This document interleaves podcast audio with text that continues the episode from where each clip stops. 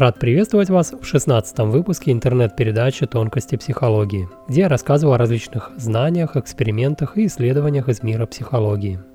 На днях мне попалась на глаза любопытная статья, написанная психотерапевтом Эми Марин.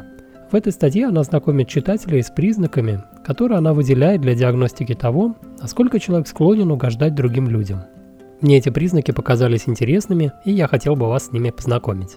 Как правило, стремление угождать другим людям и ставить их интересы выше своих собственных связано с темой самоуважения.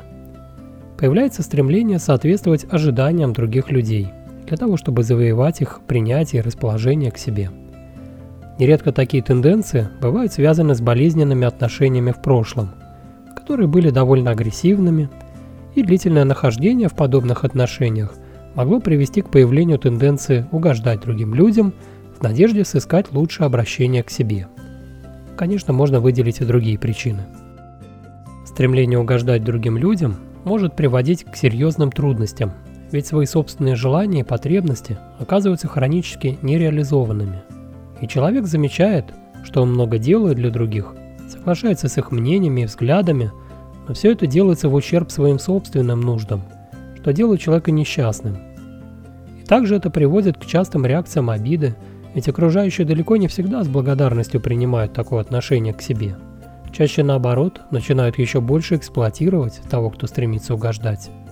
И образуется замкнутый круг.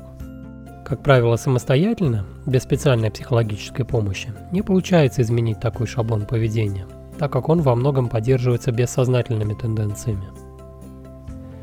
Эми Марин Исследовательница подобных отношений выделяет следующие 10 признаков того, что человек склонен чрезмерно угождать другим людям. Первое. Вы соглашаетесь со всеми, даже если внутренне не согласны с человеком. Второе. Вы чувствуете себя ответственными за то, как другие люди себя чувствуют. Третье. Вы часто извиняетесь. Четвертое. Вы чувствуете подавленность и перегруженность от дел – ведь ваш график переполнен делами, которые, как вам кажется, от вас ожидают другие люди. Пятое. Вы не можете или вам очень трудно сказать «нет». Шестое. Вы чувствуете себя некомфортно, если кто-то на вас злится. Седьмое. Вы поведенчески функционируете в стиле людей, которые вас окружают. Восьмое.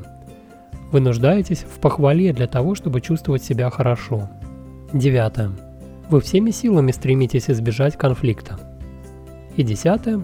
Вы стремитесь не показывать свои чувства и то, что они задеты окружающими. На этом на сегодня все. Если эта тема вас заинтересовала, то предлагаю обратиться к оригинальной статье Эми Марин. Ссылку на нее я дам в описании этого ролика на YouTube. Увы, перевода на русский язык нет, поэтому придется читать на английском. А если этой статьи вам будет мало, и захочется разобраться в этой теме подробно, то предлагаю обратиться к различной психоаналитической литературе на тему депрессивных и мазохистических личностей.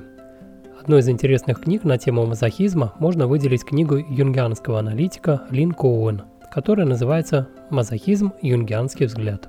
И на этом на сегодня все. С вами был психолог Роман Левыкин. Связаться со мной можно через сайт helpmenow.ru. Там же можно записаться на консультацию. Я работаю в Санкт-Петербурге при личных встречах с темами любовной зависимости, с последствиями психических травм, тревожностью, а также с депрессивными переживаниями.